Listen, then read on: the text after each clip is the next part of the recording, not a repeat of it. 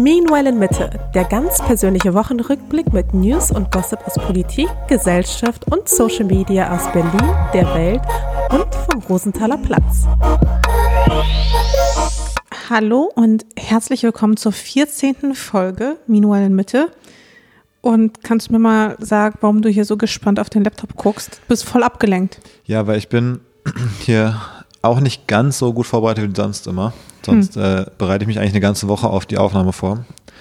Das Highlight der Woche, aber ähm, wie du siehst, ich trage den Flowlab Thank God It's Monday Hoodie. Äh, wir haben aber schon Das Dienst, heißt, genau. Also wir nehmen ja am Dienstag auf. Ja, du hast dein Leben einfach nicht unter Kontrolle. Mehr, genau, mehr muss man nicht wissen eigentlich. Ich bin ein bisschen aus dem Rhythmus. Also es ist ein bisschen viel die letzten Tage.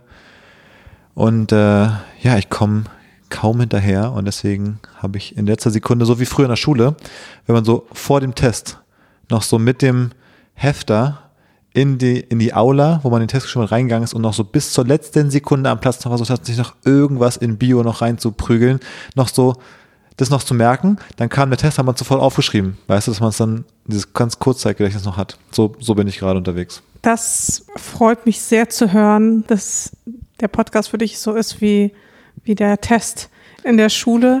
Nee, das Gefühl ist ein positiveres, aber ich meine, die Vorbereitungs, der Vorbereitungsansatz ist ein ähnlicher. Ja, dann wissen wir ja auf jeden Fall, wie du zum Abitur gekommen bist. Wie hast du eigentlich so für, für Tests oder Prüfungen gelernt? Was war so dein, deine Taktik, mit der es gut oder weniger gut funktioniert hat?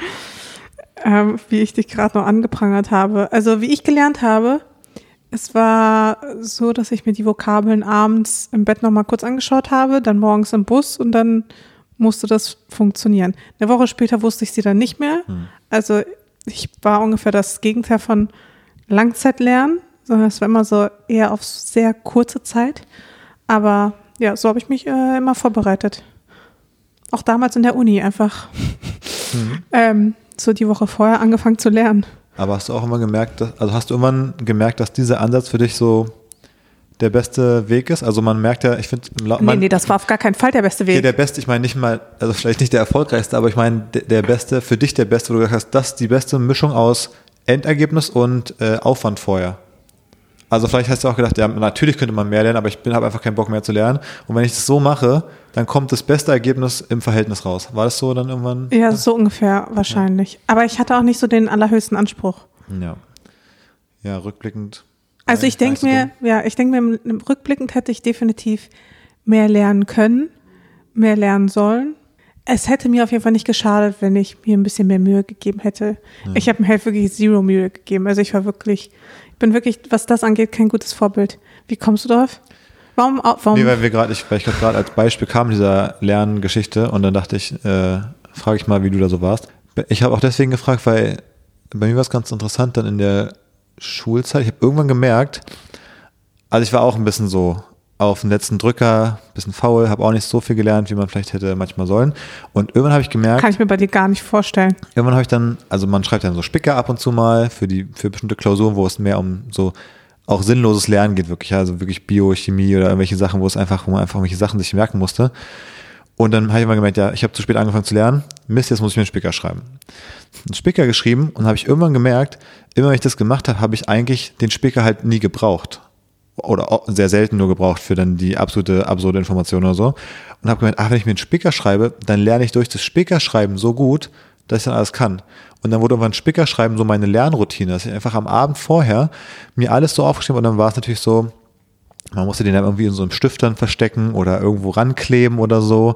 Und da muss man ja auf sehr kleinen Platz sehr viel Information unterbringen. Deswegen habe ich dann so lauter so, man hat dann so ein System entwickelt, weißt du, wie man sich so die Informationen da so aufgeschrieben hat. Und das hat mir so geholfen, das eigentlich zu lernen, dass ich die nie gebraucht habe. Und irgendwann kam das iPhone raus, noch während meiner Abi-Phase. Das war dann auch eine große Erleichterung. Weil das war so eine Phase, die Lehrer kannten dann auch iPhones noch nicht so richtig. Die wussten nicht, dass es jetzt Handys gibt, mit denen man ins Internet kann. Und damit ließ sich dann die eine oder andere Frage ja doch sehr gut beantworten. Zu irgendwelchen Zellteilungsprozessen zum Beispiel oder so. Das konnte man sehr gut nachlesen auf Wikipedia.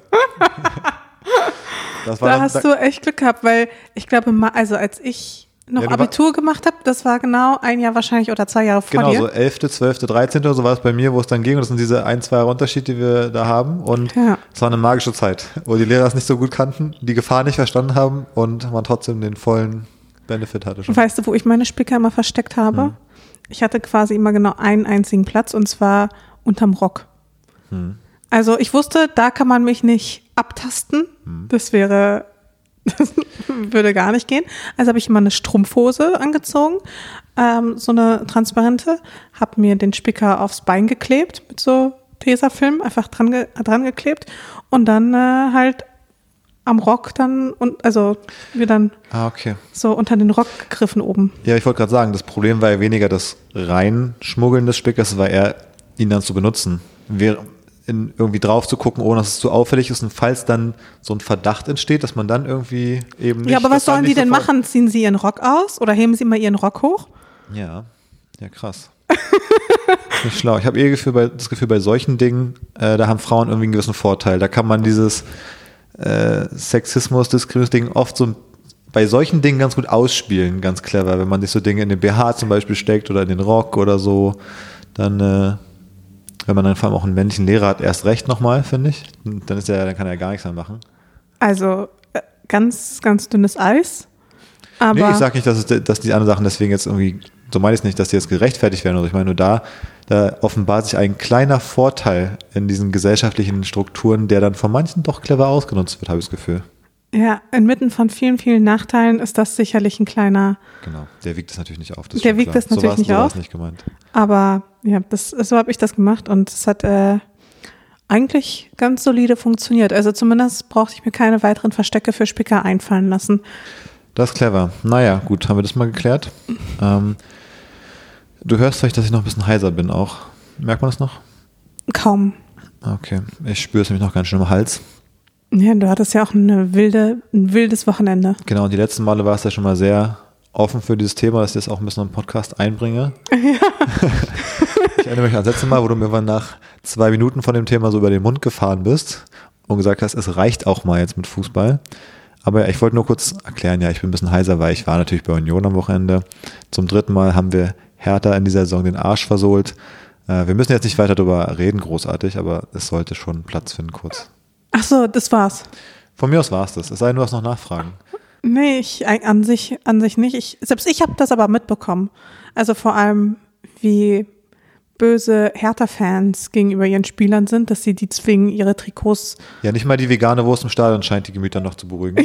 Hertha scheinbar gibt. Man ist trotzdem einfach noch da auf die Mannschaft. Aber hättest du theoretisch vegane Wurst im Stadion essen können jetzt Ist eine gute im Frage. Mir, mir fällt Olympiastadion? nämlich, mir fällt nämlich jetzt erst gerade wieder ein, dass das ein Thema war beim letzten Spiel. Ähm, ich weiß es nicht. Ich habe es nicht, äh, ich habe nicht gecheckt. Ich bin mir ziemlich sicher, es war jetzt nicht dein letzter Besuch im Stadion. Also nächstes Mal solltest du mal gucken. Einfach nur schon für den Podcast. Auf jeden Fall. Was aber eine, äh, ein bisschen so eine übergeordnete, interessante Erfahrung war, es war ja ausverkauft, 80.000 Leute im Stadion und äh, es war einfach, ich habe wieder gemerkt, okay, das jetzt ins normale Leben zurückzukehren mit solchen Dingen, die es jetzt irgendwie seit zwei Jahren nicht gab, mit so einem vollen Stadion, mit so vielen Menschen, zumindest in Deutschland irgendwie, es war richtig überfordernd. Also es war so, ich fand es erstmal, als wir jetzt wieder irgendwie äh, auch im Club waren oder so, das ging noch, das war auch schon ein bisschen merkwürdig, aber es kommen jetzt so lauter so Dinge, wo man so ein bisschen merkt, oh, das Leben war früher ma- manchmal ganz schön stressig und so. Also auch allein schon die Einlasskontrolle, es war viel zu voll, nichts war gut organisiert, die haben sich, die, das war alles organisiert, als wäre zum ersten Mal ein Fußballspiel mit 80.000 Menschen so ungefähr im Olympiastadion. Es war alles nervig einfach wirklich. Und äh, ich glaube, man wird jetzt so in den nächsten Monaten ab und zu Dinge haben, wo man merkt, ah krass, so bei Reisen zum Beispiel oder so, voll angenehm, dass es so leer ist hier irgendwo, äh, weiß nicht, äh, auf Bali oder so, dass es nicht so voll ist überall. Und jetzt, wenn alles wieder aufmacht, dann vielleicht irgendwann, wird man merken, ach, ist ja voll nervig, wenn alles so voll ist. wenn alle reisen einfach die ganze Zeit. St- Ist voll stressig. Und so war es ein bisschen im Stadion auch. Ne? War es auch so laut, dann haben da 80.000 Leute rumgebrüllt. Ich war so richtig, so, so Reizüberflutung auch. Aber ich irgendwie. glaube tatsächlich fliegen jetzt sehr, sehr, sehr viele Menschen in Urlaub, nachdem sie zwei Jahre quasi nicht in Urlaub Ja. fliegen konnten oder fliegen wollten, äh, geht's jetzt, glaube ich, richtig los. Und in Berlin-Brandenburg, der Flughafen, der hat ja auch schon gewarnt, man muss irgendwie vier Stunden oder so vorher da sein. Das ergibt natürlich total viel Sinn, weil die Schalter ja auch nur zwei Stunden vorher aufmachen, aber man kann sie ja zumindest schon mal anstellen, wa? Genau, das doch, passt doch perfekt. Also ich denke auch die Leute, die sich auch beim Flugzeug schon anstellen, bevor es boardet, für die ist es einfach ganz, also Gehört zur Routine. gehört es dazu eigentlich. Ja. Aber das ist schon auf jeden Fall krass und auch das erste Mal jetzt auch einkaufen ohne Maske. genau, das fand ich auch spannend. Also im Rewe. Also man kann ja eine Maske aufsetzen, so ist nicht. Genau. Äh, Hab, also habe ich ja dann auch irgendwann gemacht. genau, ich habe es ja so gemacht, ich habe die Hattest du die überhaupt an? Nee, du hattest sie ja, Ich habe sie, an der Ka- ich hab sie an der Kasse aufgesetzt, weil da war es auch wieder voller. Ich fand so im restlichen Markt, wir waren ja, waren, keine Ahnung, am Wochentag irgendwie um 14 Uhr oder so, da ist es ja einigermaßen leer und wenn ich da irgendwie eh drei Meter Abstand habe zu allen Leuten zu jedem Zeitpunkt so ungefähr, dann dachte ich, ich mach's mal, probier's mal ohne, weil es mich auch mit der Brille, mit der Brille nervt es auch wirklich noch ein bisschen mehr einfach so, dass man dann noch ein bisschen weniger heiß drauf. Ähm, und dann im Kassenbereich, wo es eben voller war in der Schlange, so habe ich sie einfach aufgesetzt. Ähm, aber auch da fand ich es ganz spannend, diese Erfahrung. Es fühlt sich richtig falsch an, ne? Äh, jetzt ohne Maske irgendwo rumzulaufen. Ich fand es schon in New York fast komisch, wo es dann auch irgendwie ja ein bisschen anders war teilweise. Irgendwie fühlt man sich nackig, als hätte man die Hose vergessen, so ein bisschen. Ich finde eher, man macht was Illegales.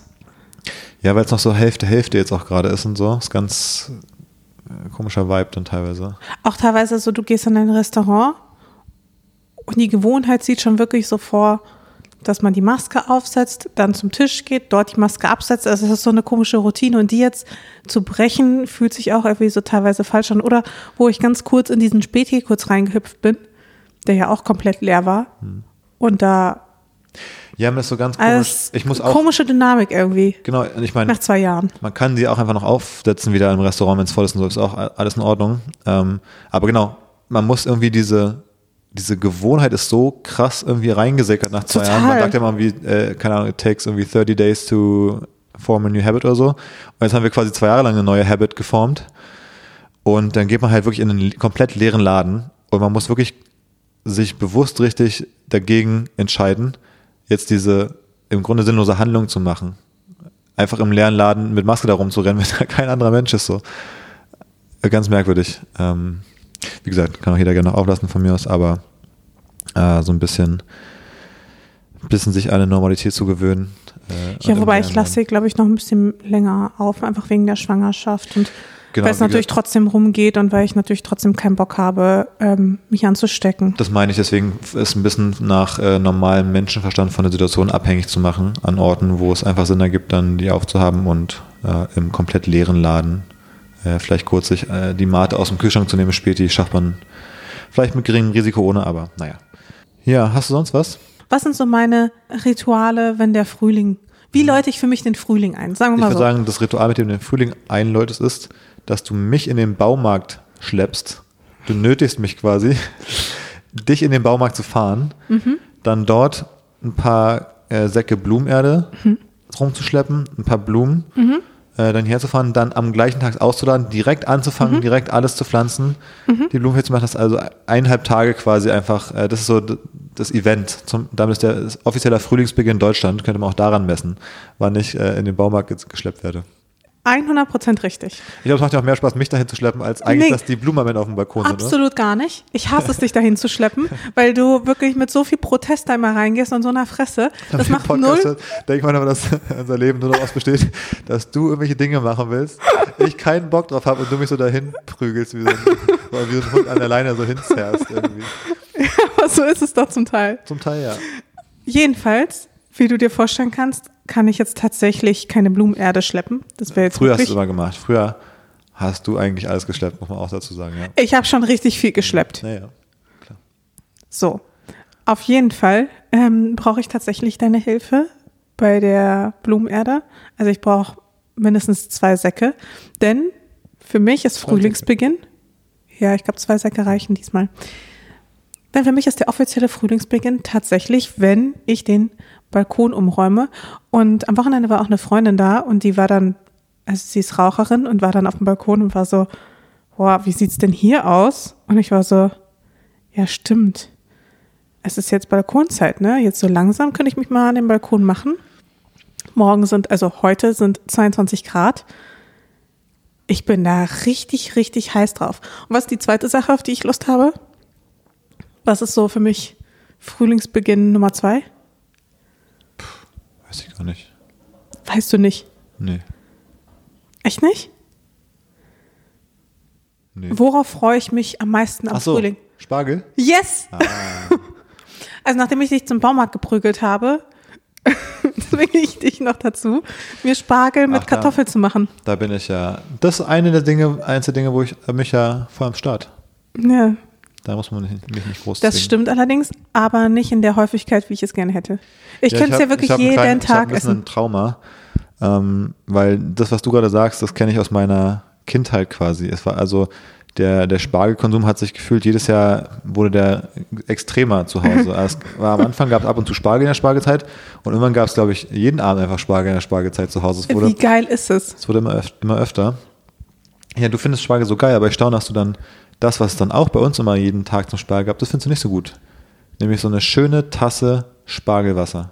Wie Boah, das wie find ich ein so Tee. ekelhaft. Wie so einen schönen leckeren Tee. Aber ganz ehrlich, daran spaltet sich doch Deutschland. Das ist, also, da gibt es doch welche, die finden das doch geil und andere, die finden ich es fand es ekelhaft. auch irgendwie ziemlich lecker damals. Also ich, ich bin mir auch aus heutiger Sicht unsicher, ob ich es jetzt so neu anfangen würde, diese Routine. Vom Spargelwasser zum Spargel. Haben wir auch nicht mehr gemacht seitdem. Und ähm, Also ich finde, Ja. das Sinnvollste, was man daraus machen kann, ist wirklich Spargelsuppe. Das hat doch mal Tabea bei uns zu Hause gemacht. ja. Also quasi aus diesem Spargelwasser Spargelsuppe zu kochen. Das ergibt noch irgendwie Sinn. Aber ich sag dir, wie es ist, ich habe halt auch ein Trauma. Also so ein, so ein Wassertrauma.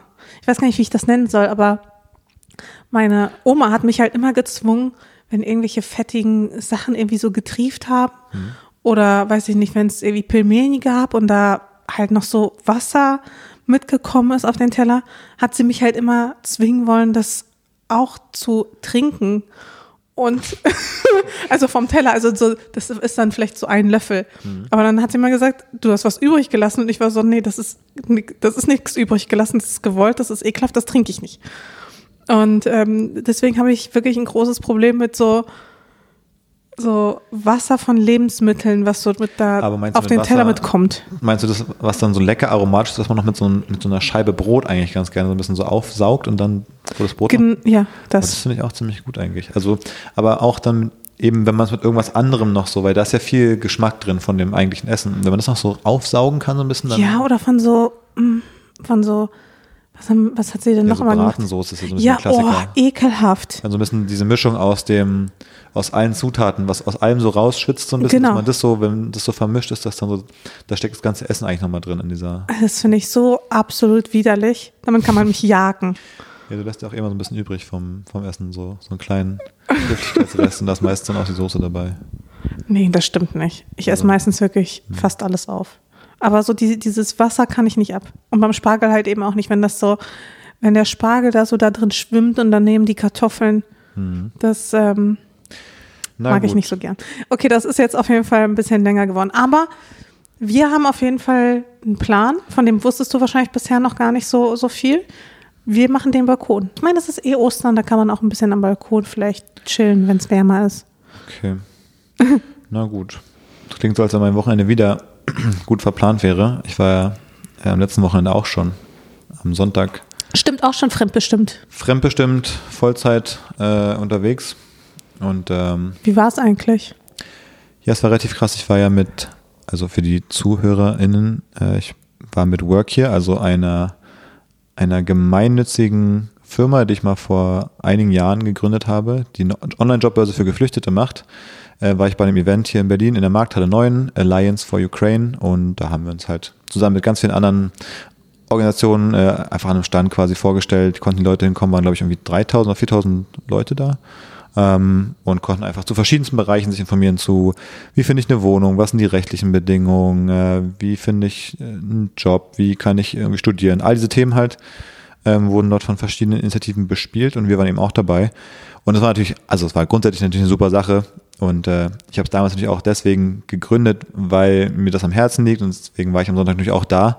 Aber trotzdem war es relativ äh, hart an einem Sonntag einfach da irgendwie äh, von 9 Uhr morgens musste ich schon da sein bis dann 17 Uhr oder so. Einfach acht Stunden am Stück in der echt kalten Markthalle äh, da zu sein am Sonntag. Aber ja, es klingt auch dumm, sich da jetzt drüber zu beschweren, wenn man sich überlegt, die Leute, die da hinkommen, was die quasi auf sich genommen haben. Und insofern äh, verblasst es natürlich total äh, in dem Kontext. Und danach, auch wenn wir früher schon solche Sachen gemacht haben bei solchen Events, war es danach immer voll das positive Gefühl. Das Gefühl, da, da kommen Menschen, die kommen aus einer richtig schwierigen Situation und man kann da irgendwie, auch wenn es nur ein kleiner Teil ist, irgendwie was beitragen, dass die hier vielleicht irgendwie äh, jetzt Hoffnung haben oder eine Chance haben oder äh, ja irgendwie äh, ja, wir eine, eine bessere Zeit haben als da, wo sie gerade hergekommen sind.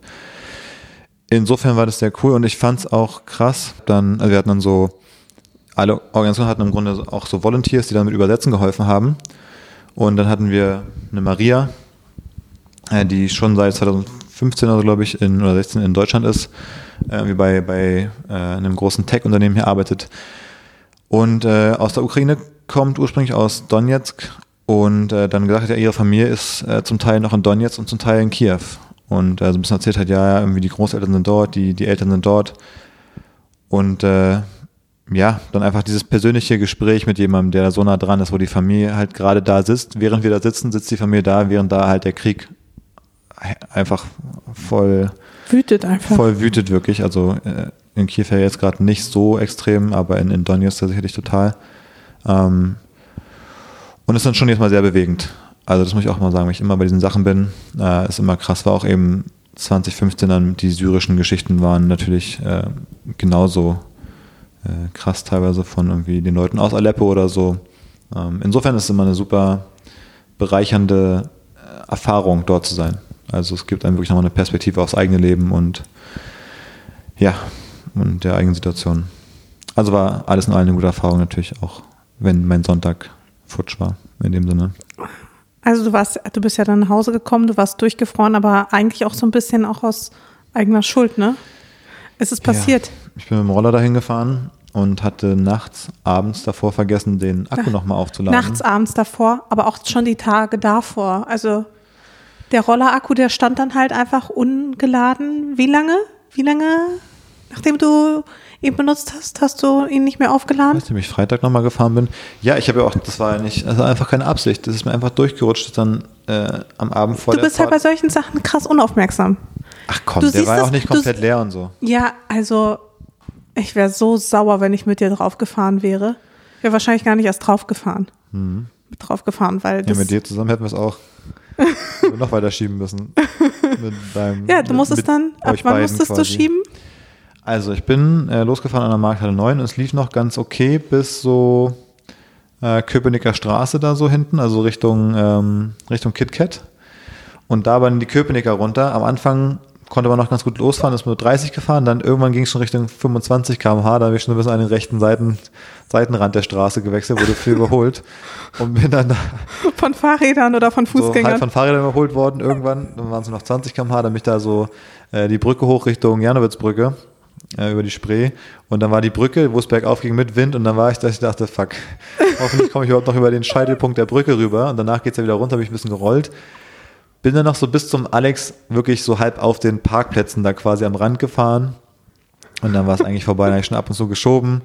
Äh, weil ich auch, ich konnte ja nicht mehr an der Ampel irgendwie stehen, weil wenn dann alle Autos mit Gas losfahren und ich gebe dann Gas, dann verpassen die alle, also dann schaffe ich es kaum mit der Grünphase überhaupt bis zur, bis zur Kreuzung überhaupt, wenn ich da so an dritter Stelle stehe. Dann bin ich so ein paar Seitenstraßen da rumgeguckt und dann habe ich am Ende ja, nochmal 10, 15 Minuten geschoben. Also es hätte schlimmer sein können, aber es war auch wirklich, ich war ja vorher schon durchgefroren, da war ich richtig bedient. Und ich war ein bisschen schadenfroh. Ist noch nie passiert. Ja, aber du legst es auch immer wieder drauf an. Ich habe es ja eben nicht mit Absicht Du bist so wie diese Leute, die so Ey. ganz spät tanken, weißt du, die halt nee, leeren stimmt. Tank haben. Das stimmt gar nicht. Und dann sagen, die haben doch irgendwie, was weiß ich, wie viele Kilometer. Das stimmt aber einfach nicht. Ich Doch, hab, das stimmt voll. Ich, lege es ja nicht drauf an, dass es bis jetzt, immer wenn es wirklich knapp war, ist es eigentlich aus Versehen oder unverschuldet passiert. Ich, ich mache es nicht so wie Leute, die immer erst in der ersten Sekunde tanken. Das finde ich auch bescheuert. Du bemerkst jedenfalls nicht, dass ich immer wieder den Akku dran mache. Doch, das bemerke ich. Ich finde, du machst ihn auch zu oft dran. Man muss ja auch ein bisschen mit den Ladezyklen gucken. Wenn man den nach 3% Verbrauch immer wieder an den Strom packt direkt, ist auch nicht so gut vielleicht. Hm. Ja, es ist besser, wenn man den vom Alex hochschiebt. Nee, ist auch nicht gut. so. Man muss einen gesunden Mittelweg finden. Mhm. Das hat mich wirklich immer wahnsinnig gemacht. Du bist ja auch noch nie stehen geblieben, weil jemand anders dachte, es ist noch genug Tank da. Doch. Ich hatte diese Situation. Hattest du schon mal diese Situation? Ja, schon. Aber. Als wir mal so einen Roadtrip gemacht haben äh, mit drei, vier Leuten von Berlin nach Porto, innerhalb von, sind wir drei Wochen runtergefahren mit so vielen Zwischenstopps und irgendwo, ich glaube irgendwo in Nordspanien oder so, äh, mussten wir auch unbedingt tanken und dann ist ja dann so irgendwie auf irgendwelchen Autobahnen dann Nordspanien, dass dann mal kommt dann eine Tankstelle alle 50 Kilo oder 100 Kilometer oder sowas und sind irgendwie abends gefahren und dann äh, haben wir die nächste rausgesucht und abgefahren extra und dann war die aber schon zu nachts oder so. Und dann hatten wir noch so 10 Kilometer Sprit und wollten auf der Autobahn weiterfahren und die nächste wäre halt erst irgendwie in 40 Kilometern gewesen. Und dann standen wir vor dieser, da waren so, so diese Zoll, äh, diese Mautstation und standen davor und haben dann da irgendwie drei Stunden rumgesessen auf der Wiese und gewartet, bis irgendwie Autos nachts vorbeikommen und haben die dann gefragt, ob wir mit einem Kanister von irgendeiner Tankstelle uns Benzin bringen können. Hat natürlich keiner gemacht, bis wir irgendwann entschieden, also bis, bis Karl irgendwann meinte, wir fahren jetzt einfach, das wird schon reichen. Und dann sind wir mit irgendwie 10 Kilometer Reichweite, das ist ja immer ein bisschen mehr als eigentlich steht und so, ist schon klar.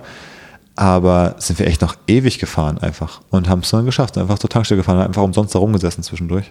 Hm. Ähm, aber das war quasi mein Liegenbleiben-Moment, äh, den ich schon mal hatte. Hm. Ich bin schon mal mit einem Fotografen liegen geblieben, weil wir zu einer Location gefahren sind. Und auf der Autobahnausfahart bleibt das Auto halt stehen. Hm. Aber einfach wegen nicht, nicht genau. getankt. Wegen nicht getankt. Es ergibt ja beim Benzin gibt's, ergibt ein bisschen Sinn, weil das Auto ist ja leichter, wenn man weniger am Tank hat. Aber wenn man nur so 10 Liter reintankt, dann spart man, glaube ich, auf lange Sicht Geld. Weil das Auto, wenn du 10 Liter statt, sagen wir 40 oder 50 Liter tankst, was in so ein Auto reinpasst, das sind ja 50 Kilo mehr, mit, äh, mit denen du dann da teilst, oder mehr sogar wahrscheinlich bei Benzin, mit denen du fährst. Wenn du das auf Dauer immer nur so geringer hältst, ist vielleicht gar nicht so dumm. Ja, jedenfalls gehört das auch zu den Themen, über die ich mich aufregen könnte. Aber das Thema Auto sollte ja uns in Berlin bald auch gar nicht mehr so sehr beschäftigen. Ich meine, hast du die Pläne gesehen für die Torstraße? Da sind ja Autos glücklicherweise fast gar nicht mehr vorgesehen. Ja, Pläne gibt es ja noch nicht so richtig, oder? Es war ja erstmal eine Umfrage und dann gab es da, da einige Kommentare. Doch, da gab es doch einen Plan, wie das dann aussehen soll. Die Fußwege sollen verbreitert werden. Echt? Wo war das? habe ich nicht gesehen. Echt nicht? Ich ja, ich kann dir das nachher Ich habe die Umfrage zeigen. gesehen, habe da auch gesagt, ja, Fußwege und Fahrrad und alles. Ah ja. Nee, ähm, da gab es auch schon so ganz konkrete Pläne, wie das dann aussehen soll, dass die Fußwege verbreitert werden sollen, dass dann so, so eine Baumallee hinkommen soll, dann nochmal Fahrradwege und dann halt für den äh, normalen Verkehr. Was ja super sinnvoll wäre. Und gab es auch einen konkreten Plan, den Rosenthal zum Kreisverkehr zu machen mit einem Springbrunnen in der Mitte oder nicht? Oder war das nur, hast du nur gesagt, weil ich das schon mal gesagt habe? Dass das cool nee, das habe ich für dich gesagt, dass ja. du das doch gerne mal einbringen kannst. Schade. Also das wäre doch, das, das wäre doch so ein quasi so ein Projekt für dich. Also du könntest quasi so eine Art Petition starten oder so einen Vorschlag einreichen, mhm. ähm, dass der Rosenthaler Platz zum Kreisverkehr umgebaut werden soll mit, ja, einfach einem Springbrunnen in der Mitte.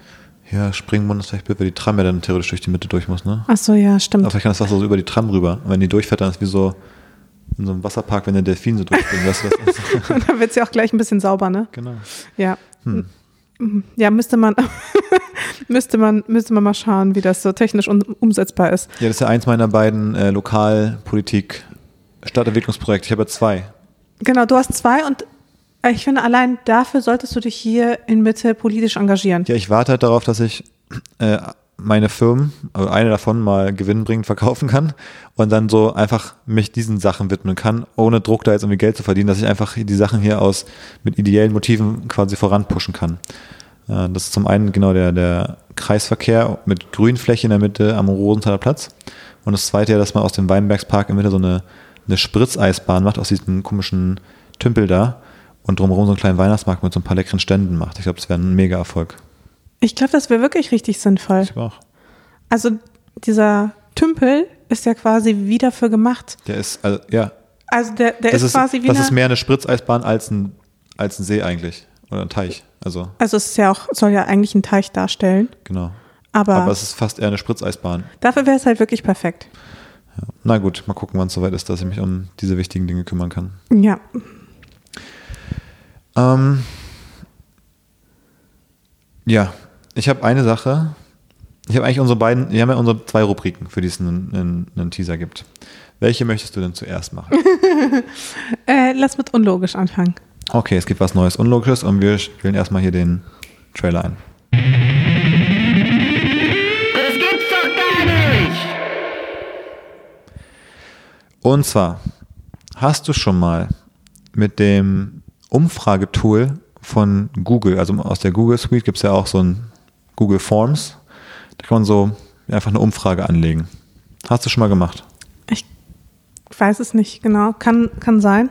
Aber wenn, dann ist es lange her. Okay, weil ich habe das schon öfter gemacht und ich saß auch jetzt die letzten Tage wieder dran Und eine Sache bringt mich da eben jedes Mal zur Weißglut, weil ich sie jedes Mal genau falsch mache. Und zwar, man kann da, wenn man eine Frage stellt, es soll mehrere Antwortmöglichkeiten geben. Dann gibt es zwei Optionen. Es gibt einmal die Antwortmöglichkeit Kästchen und einmal Multiple Choice. Und dann gibt es ja Fragen, da ist es so, da darf man nur eins auswählen von den fünf Optionen und dann gibt es aber was, da kann man mehrere auswählen. Welches davon würdest du für welches nehmen? Also, was wäre für dich Multiple Choice? Wäre es das, wo man aus verschiedenen Optionen nur eins auswählen kann oder wo man aus verschiedenen Optionen mehrere auswählen kann? Hm, wo man aus verschiedenen Optionen mehrere auswählen kann. Genau, würde ich auch sagen. Das ist ja, wir sind ja auch so in der Schule gewesen, wenn da die Lehrerin gesagt hat im Test, es ist, das ist eine Multiple-Choice-Frage, äh, dann konnte man halt mehrere Auswahlmöglichkeiten treffen. Bei Google heißt es aber nur, es gibt fünf Auswahlmöglichkeiten und du kannst nur eine auswählen. Und Kästchen ist die Option, da hast du auch einfach mehrere Auswahlmöglichkeiten und kannst aber mehrere Antwortmöglichkeiten auf einmal geben. Und in welcher Welt ergibt das bitte Sinn? Dass von der Option Kästchen und Multiple Choice Multiple Choice die ist, wo du als beantwortende Person nur eine Choice, eine Auswahl treffen kannst. Also das Gegenteil von Multiple. Genau. Und wenn Sie damit meinen, es gibt mehrere Antwortmöglichkeiten, von denen ich eine, das ist ja bei Casting genauso. Und ich mache es jedes Mal falsch. Ich habe schon zwei, drei Mal dann so rausgeschickt, quasi die Umfrage gelauncht. Und dann kommt direkt nach zwei Leuten die Antwort so, ja, da hätte ich gerne mehrere. Fuck! Wieder falsch gemacht. Es gibt's nicht. Warum macht man denn sowas? könntest vielleicht mal zu Google gehen und da dich als äh, Berater anbieten. Ja, wenn es hier unseren Google Produktmanager hört, bitte ändert diese Bezeichnung von den Multiple Choice und Kästchen. Vor allem, was ist Kästchen überhaupt für eine Bezeichnung? Das ist die Form von dem Ding, wo man am Ende reinklickt. Ja, okay, aber okay. Weiß ich nicht, also irgendwie damit äh, kriegen sie mich jedes Mal, die Schweine. Na gut, verstehe. Ja, das ist in der Tat unlogisch, da gebe ich dir recht. Aber du hast ja noch eine zweite Kategorie heute mitgebracht. Genau. Und dafür sollten wir definitiv auch den Trailer einspielen lassen. Den, mit dem hast du dir ja damals so viel Mühe gegeben. Weltraum, Raketen, Mars, SpaceX, entfernte Galaxien. Herzlich willkommen Davids Space Corner. So, herzlich willkommen in meiner äh, kuscheligen Space Corner. Äh, die, die Lavalampe ist an der, der Sternenhimmel ist auch eingeschaltet, das Licht ist aus. Ähm, ich wollte nur kurz erzählen, ähm, dass heute ein besonderer Tag, also der Tag, an dem wir heute aufnehmen, den meine ich damit. Und zwar ist heute am Dienstag, äh, dem 12. April, der Tag der internationalen bemannten Raumfahrt. Okay. Also ist quasi der Geburtstag der bemannten Raumfahrt und ich finde, also das muss man schon erwähnt haben in der Space Corner, sonst, Ach so, okay. sonst äh, hat man den Namen nicht verdient. Aber zu diesem Anlass hat RBB, hat der RBB mal ähm, sich angeguckt, wer war eigentlich schon im All jetzt äh, an diesem Tag. Und es waren über 600 Menschen bis jetzt im All. Über 600? Genau. Das ist schon einiges. Genau, das schon, sind schon ein paar. Ähm, zwölf deutsche Männer. Hm. Keine Frau. Hm. Und auch äh, noch keine Berliner und keine Brandenburger. Okay. Innen. Irgendwelche Haustiere? Keine Berliner Haustiere. Scheinbar. ja. Okay, krass. Und ja, keine doch, Frau. Das können wir doch mal ändern, oder? Definitiv. Also wir vor allem. Ich würde gerne der erste Berliner im Weltraum sein. Okay. Ja, das ist mein neues Ziel. Ich habe eine neue Mission im Leben. Ich möchte der erste Berliner, vielleicht auch, vielleicht auch der erste Berliner auf dem Mond. Also da kann, das kann man ja dann noch nach oben, hat es ja viel, viel Spielraum noch. Äh, vielleicht der erste Berliner auf dem Mars. Also diese Sachen würde ich gerne alle abhaken. Die erste Influencerin im All. Ja, okay. Weiß nicht, ob du da die erste wärst. Ich glaube auch nicht. Oh, das wäre aber so schön. Jetzt, wo der Space-Tourismus richtig losgeht. Ja. Sind irgendwie gerade vor ein paar Tagen wieder erst irgendwie äh, mit SpaceX irgendwie so eine komplett private Mission irgendwie zur ISS sogar geflogen. Ach echt? Okay, mhm. krass. Aber ja, das wäre das wäre wirklich was. Da hätte ich so Lust drauf. Haben wir da schon mal einen Podcast drüber geredet, dass irgendwann, wenn jetzt die, wenn es immer eine Mondbasis gibt, dass dann bestimmt auch so, so, so wie die US-Regierung quasi die TikToker gebrieft hat für den Ukraine-Krieg, dass dann äh, sicherlich auch mal so Influencer ein bisschen auf die Mondbasis mitgenommen werden. Das kann ich mir auf jeden Fall gut vorstellen. Sowas würde ich sehr gerne machen. Ja. Glaube ich. Weißt du, aber das, das war's, das war, ne? Das war, das war genau. heute, nee, Also ja, heute ist quasi Internationaler Tag der Raumfahrt. Weißt du, was gestern übrigens für ein Tag war? Tag der Geschwister. Ja, okay. Haben wir nichts mit zu tun. Haben wir nichts mit zu tun. weißt du, was ich überlegt habe, ob wir so eine Art Schwangerschaftskorner einführen? Also so quasi, solange es noch Schwangerschaft ist, so ein Schwangerschaftskorner und später wandelt sich das zu einem Baby- oder Kinderkorner. Und dann wird langsam der ganze Podcast wird dann irgendwie morpht zu so einem Kinder-Eltern-Podcast irgendwann. Und wir als Menschen dann auch irgendwann. Wir, so, wir werden dann zu so reinen Eltern. Nein, ich hoffe nicht. Aber was könnte denn in dieser Woche Anlass sein für einen Schwangerschaftskorner? War irgendwas? Ja. Also wir War waren, irgendwas? wir waren letzte irgendwas? Woche wieder bei der Feindiagnostik. Meinst Genau. du das? Okay. Das. Aber es war doch unspektakulär. Die haben gesagt, Ist das für dich unspektakulär? Ist das für dich unspektakulär, Ja, wenn du unser, wenn du, wenn du quasi Bekanntschaft machst mit deiner kleinen Tochter in meinem Bauch? Ich meine, du hast sie halt gesehen, sie hatte richtige Gesichtszüge. Das macht gar nichts mit dir, oder was? also ich fand das immer noch relativ abstrakt. Das sieht, ist ein bisschen, man hat jetzt ein bisschen den Mund erkannt. Sie hat jetzt gerade getreten, ne? Was auch- Da ist Unmut. Was genau In was, meinem Bauch was krasser, gerade. was krasser war, war eigentlich das, aber es war, war auch letzte Woche, glaube ich, wo ich zum ersten Mal äh, durch Handauflegen auch einen Tritt gespürt habe. Das fand ich viel besonderer. Die Feindiagnostik, die haben halt gesagt, tipptopp, das sieht aus wie absolut eine Top-Athletin, die da heranwächst, lange Beine oder Top-Model. Top-Model, Top-Athletin, Top, äh, Top-intelligent bisher ist der Stand, was die gesagt haben. Und Top intelligent, wie wollten sie das? Also, haben die gesagt, das ist alles, besser, besser geht's nicht, haben die gesagt. Die haben nur gesagt, das können jegliche Herzfehler ausgeschlossen die haben werden. schon mal einen IQ-Test gemacht. Ultraschall haben gesagt, besser geht's nicht. mit, den, mit den Herztönen oder was? Genau. Und insofern erfüllt es einfach genau meine Erwartung. Alles Naja. andere wäre eine Enttäuschung für mich. Deswegen ist genau ein Haken dran an dem erwarteten Meilenstein und habe mich jetzt nicht so aus der Bahn geworfen. Ich hätte gedacht, das macht mehr mit dir. Ich weiß noch, bei meinen ersten Ul- Ultraschalls, das hat wirklich was mit mir gemacht, immer so zu sehen, wie da einfach was in meinem Bauch sich bewegt. Und Ja, ich fand ja den ersten, die erste Feindiagnostik auch, die hat mir auch das Gehirn wegge, weggepustet so ein bisschen. Ja, aber da hat man noch kaum was gesehen. Und jetzt sind, sind da so richtige Beine und so ein richtiges Gesicht und eine Nase und Ohren und sowas. Aber du hast ja zwischendurch mir auch schon öfter Sachen immer dann so mitgefilmt und so. Deswegen, also es war jetzt nicht so, dass ich irgendwie zwei Monate nichts gesehen hätte. Auf einmal hat es Arme und Beine. Das mit dem Tritt war auch krass, ne? Das fand ich, wie gesagt, irgendwie spezieller, weil es mit dem eigenen, mit der eigenen Hand zu spüren, ist halt irgendwie greifbarer als, klar, ich sehe, du liegst neben mir und die machen Ultraschall, aber man sieht es auf einem Bildschirm. Da ist es nicht so spürbar unmittelbar in dem Sinne. Äh, Das zum ersten Mal physisch selbst zu spüren, das war schon, ich weiß nicht, auf Englisch sagt man profound, profound moment. Was ist das, das deutsche Wort? Profund. Egal, aber es war halt einfach ein äh, besonderer Moment im Leben, würde ich sagen, den man auch eher so, an dem man sich halt erinnert, vielleicht so, da habe ich zum ersten Mal das Kind irgendwie physisch gespürt. Deswegen fand ich das krasser. Ja. Na gut, okay. Dann haben wir ja was für den Schwangerschaftscorner. Immerhin. gut, dass du dich noch daran erinnert hast. Nee, ich habe mich natürlich daran erinnert, ich wusste nicht, ob du darauf hinaus willst. Ja, schon. Ich dachte, du meinst, dazwischen ist noch irgendwas. Hast du irgendwelche neuen Erkenntnisse gewonnen, die du mir noch nicht erzählt hast, vielleicht oder so? Ach so, nee. Glücklicherweise nicht. Ja, nee, aber Es muss jetzt nur noch wachsen und dann kann es raus. Es war, ist natürlich insofern toll gewesen, äh, als das einfach alles nach wie vor sehr positiv aussieht auch. Also das ist für mich so das, das Allerwichtigste, dass man da jetzt immer wieder diese äh, Meilensteine quasi abhaken kann mit, hey, sieht alles super aus und normal und äh, alles sieht gut aus. Beim Thema Meilensteine, ne? Auf welchen Meilenstein freust du dich?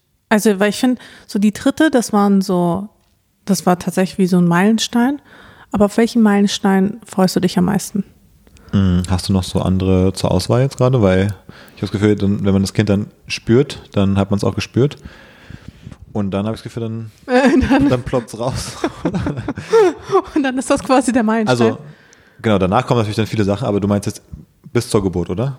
Ich meine jetzt an sich bis zur Geburt. Ich würde sagen, was ist noch ein Meilenstein, wenn man weiß, dass das Kind ziemlich sicher überlebt. Also das ist sehr hohe Aber ist Überlebenswahrscheinlichkeit. es nicht jetzt schon so, dass man jetzt schon irgendwie, keine Ahnung, dass wir nicht Ich glaube, wenn man es jetzt rausholen würde, würde es nicht Ach überleben. so, du meinst das, ich dachte, dass man jetzt die Chance, dass der Prozess einfach normal jetzt weiterläuft und dann alles gut läuft, dass die jetzt ist ja, keine Ahnung, was er da mal sagt, irgendwie eins von so und so viel 10, 100.000, dass es irgendwie bestimmte Dinge nicht hat. Wenn man das jetzt alles mal zusammenrechnen würde, dann ist das wahrscheinlich bei, weiß nicht, 98 Prozent oder 99, dass das alles gut läuft, keine Ahnung. Ich glaube, ganz so hoch ist es noch nicht, aber Echt? Ja, also ich glaube, es kann noch ein bisschen was passieren, aber an sich würde ich sagen, wäre der nächste Meilenstein. Also erstens, wenn der Bauch so rund ist, dass man das auch so von außen sieht, wie es sich bewegt. Genau, du machst es noch sehr gut. Also manchmal, wenn du so einfach dich morgens irgendwie anziehst und dann so ein Outfit hast, wo man es dann kaum sieht, dann vergiss es auch mal für zwei Stunden, das ist ein, dann machst du irgendwie was und dann sehe ich, ach krass, der große Bauch. da war ja was.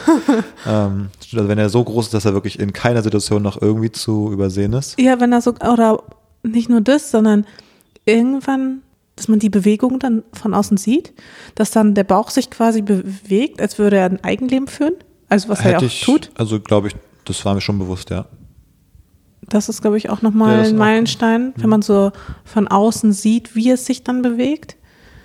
Und ich glaube, noch ein weiterer Meilenstein, wie gesagt, ist halt, wenn man weiß, okay, dieses Kind könnte man jetzt theoretisch rein, rausholen und es würde überleben. Gut, das ist natürlich klar ein wichtiger Meilenstein, aber der, Und dann halt die Geburt. genau, ich meine nur, ja, da- dass man weiß, dass es jetzt äh, quasi überlebensfähig ist und dann irgendwie als Frühchen oder so. Das äh, ist jetzt, finde ich, was anderes als Hand auflegen und es zum ersten Mal spüren. Das ist dann irgendwie eher so eine bisschen sachlichere Betrachtung, hey, jetzt ist hier die gute Phase erreicht, aber ich finde es dann nicht so emotional, sowas, wo man denkt, ah, ich spüre zum ersten Mal mein eigenes Kind, das ist ein bisschen anders. Ein bisschen anders erlebbar. Ja, deswegen, Aber ich freue mich auf jeden Fall, wenn ich das so von außen sehe irgendwann. Mhm. Also ein bisschen freue ich mich auch nicht, weil ich merke jetzt schon, wenn die Kleine mir so eine Kopfnuss gibt, dann denke ich mir manchmal, huh, da äh, steckt auf jeden Fall ordentlich Wumms hinter. ja, ich möchte nicht in deinen Schuhen stecken. Ich habe mir halt auf TikTok auch so halt aus äh, Research-Zwecken so Videos angeschaut zum Thema Pregnancy und bin da echt über ein paar richtig gruselige Videos gestolpert und dachte mir so, boah, gar kein Bock eigentlich. Also das sieht so unappetitlich aus, dass ich nicht mal weiß, ob ich dich dabei haben will. Also doch, ich will dich auf jeden Fall dabei haben, aber ich war, also Mit- du musst quasi Ich mit mir ne am, am neben, Ich Kopf, sitze neben dir und äh, habe nicht den, ich gucke nicht, also du, du guckst nicht rein. Du ja. guckst, du hast dieselbe Perspektive wie ich Ich sozusagen. könnte mir auch vorstellen, dass das einfach gut ist für die Beziehung danach. also das ist auch, es ist genauso, wie es auch gut wäre, wenn, weiß nicht, wenn ich mal zur Darmspiegelung muss, wäre es auch gut, wenn du nicht dabei bist und das mit anguckst, wie das so vonstatten geht, einfach. Also vielleicht auch eher so ein neben mir sitzt und mir die Hand hältst. also generell bei so medizinischen Sachen, glaube ich, das hilft einfach generell nicht, wenn man da so äh, den, den ganz genauen Einblick hat vielleicht. Mal gucken, wie es sich entwickelt. Ich meine, das ist natürlich. Ich meine, das ist, glaube ich, auch bei jeder Beziehung unterschiedlich und auch jeder Mensch ist da unterschiedlich. Und ich würde sagen, wir haben schon eine sehr intime Phase unserer Beziehung erreicht. Aber es gibt Dinge, die, wo ich mir so denke, muss jetzt nicht sein. Ich finde, wir haben noch ganz gute Grenzen teilweise auch. Ja. Also, das Und ich finde, das ist auch okay so.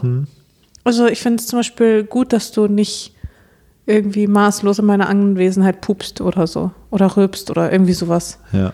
Also das, Oder Zähne putzen, während die andere Person gerade das große Geschäft Ja. macht. Da bin ich nicht so der Typ für. Ah, ich meine, ich respektiere Beziehungen, wo das halt so ist. Ich will die gar nicht irgendwie in Abrede stellen, aber ich bin froh, dass wir also nicht jeden einzelnen Aspekt unseres Lebens miteinander teilen. Mich nervt es ja auch ehrlich gesagt schon, dass mich die Katzen bis aufs Klo verfolgen. Also, dass ich einfach nie in Ruhe auf Toilette sein kann, ohne dass Marley mir da hinterher schlawinert. Ja, apropos Katzen, ich glaube, der größte, der spaßigste Meilenstein, den ich mir im ganzen Kinderkontext vorstelle, ist der Moment, wenn wir hier das zum ersten Mal nach Hause kommen mit Baby und es dann irgendwie hier so, ich weiß nicht, äh, auf die Couch stellen in seinem Babybett-Ding da und dann die Katzen zum ersten Mal so hingehen und sich denken so, was zur Hölle? was soll diese Scheiße? Auf gar keinen Fall. Also auf die, nee, auf die Reaktion bin ich sehr gespannt. Ich Ähm, bin auch so gespannt, ob sie es checken. das, das wird, denke ich, quasi unterhaltsam. Das neben den ganzen äh, quasi ernst gemeinten Dingen, die da irgendwie besonders dran sind, ist das einer, auf den ich. Aber ich frage mich auch die ganze Zeit, ob sie es schon spüren, weil ich meine, Mali ist schon sehr anhänglich Ich zurzeit. glaube, die spüren das schon irgendwie. Die haben halt so quasi Instinkte einfach, die, glaube ich, bei solchen Dingen schon anschlagen vielleicht. Würde mich mal echt interessieren. Kann Vielleicht, auch bestimmt irgendwie mal nachrecherchieren. ja, oder vielleicht mal bei der Community oder so fragen, weil das interessiert Ja, ja, mich ich mal wirklich. Lieber die Community fragen, als äh, im Internet da mal seriöse Quellen zu konsultieren. Was denn? Das sind ja am Ende auch nur alles Erfahrungsberichte. Naja, je nach Seite, ne? Ich freue mich auf jeden Fall schon Ich bin, ich bin sehr gespannt, wie du das alles so Schritte. machst dann. Ja, da bin ich auch du sehr bist ja gespannt drauf. körperlich sehr äh, resistent, würde ich sagen. Sehr resilient. Resilient. Aber du bist manchmal auch so, dass du denkst dir auch so, jetzt reißt mir kein Bock auf die Scheiße hier. Das, das muss ich mir nicht geben. Ich bin gespannt, wie diese beiden Welten so aufeinander prellen, dass du dir denkst, so, oh, was für ein, was für ein Scheiß, warum tut's so weh? Und äh, dem, dass du eigentlich aber halt voll durchziehst. Ja, ich bin da auch extrem gespannt. Und nächste Woche weiß ich noch gar nicht, ob wir nächste Woche dann schon was für den Schwangerschaftscorner haben, aber dann kommt ja die Hebamme vorbei. Das heißt, du lernst sie dann auch kennen und vielleicht lernen wir dann ja irgendwie gemeinsam irgendwas. Keine Ahnung. Ja, das ist noch viel Potenzial, was zu lernen. Ja. Und vielleicht können wir uns auch mal um diese Vaterschaftssache kümmern. How to, how to parent. Ähm, ja, ich bin ja dran an der Vaterschaftssache. Ich muss nur jetzt äh, nochmal mich damit. Auseinandersetzen? genau, ich habe es schon geschafft, jetzt nach zwei E-Mails da den richtigen Ansprechpartner zu finden bei irgendeinem, irgendeinem Amt, wo man das macht. Jetzt muss ich noch ein paar Dokumente da vorbereiten und dann geht's los. Ich bin gespannt, ob das klappt. Ähm, ja, mal schauen. Ich meine, was macht man denn, wenn wir es nicht hinkriegen? ist ja Quatsch. Ich verstehe nicht, warum man nicht einfach mit seinem Personalausweis da so hingeht, sagt, hier notarielle Beglaubigung, mein Name ist Maria Achso, ich bin gerade schwanger. Äh, David Jakob ist der Vater und David Jakob Verstehe ich auch nicht so ganz eigentlich. äh, ich sagt dann nicht, notariell, ja, okay. Äh, Ich verstehe gar nicht, was die Geburtsurkunden von irgendwem für eine Rolle spielen oder so, zum Beispiel von den Eltern, also von, von unseren Eltern. irgendwelche Stammbaumgründe. Aber wenn man verheiratet ist, zum Beispiel, muss man dann auch die. So. Ja. Ja, aber den Stammbaum, die wissen doch so, die, die wissen ja ohne die Geburtsurkunde, können die doch sicherlich alleine beim Perso rausfinden, wer meine Eltern sind, auch durch andere Angaben irgendwo schon vorher. Es ist alles ein bisschen sinnlos. Wir machen es trotzdem. Hoffentlich, Wir haben keine Wahl. hoffentlich wird man anerkennen, dass ich der Vater von so einem tollen Wesen dann bin. Mm, Ja. Das Stell dir vor, wir sehen das Bild und sagen so, was, das tolle Kind von dem Typen? Glauben wir nicht. Ja, ich glaube schon. Ähm, ja, genau. Und das war's schon bei dem Schwangerschaftscorner. Ist jetzt noch ein bisschen ausgeufert. Ich wünsche euch ein wunderschönes Osterwochenende. Hoffentlich ganz viel Sonne. Unser letztes Ostern, wo wir nicht so tun müssen, als wenn es einen Osterhasen gibt. Ganz ehrlich, wenn es so nicht mal oder ein Jahr, nicht mal ein Jahr alt ist, dann checkt es doch gar nichts. Dann wir trotzdem schon mal Mali so Mali Ost- Ost- verkleidet. so Häschenohren verkleidet. aussetzen schon mal. Und dann muss Mali irgendwie die Eier verstecken oder was? Ja, Malis, Malis eigene Eier wurden ja schon versteckt. Oh je. Na gut, dann bis nächste Woche. Bis nächste Woche und habt eine gute Zeit. Tschüss. Ciao.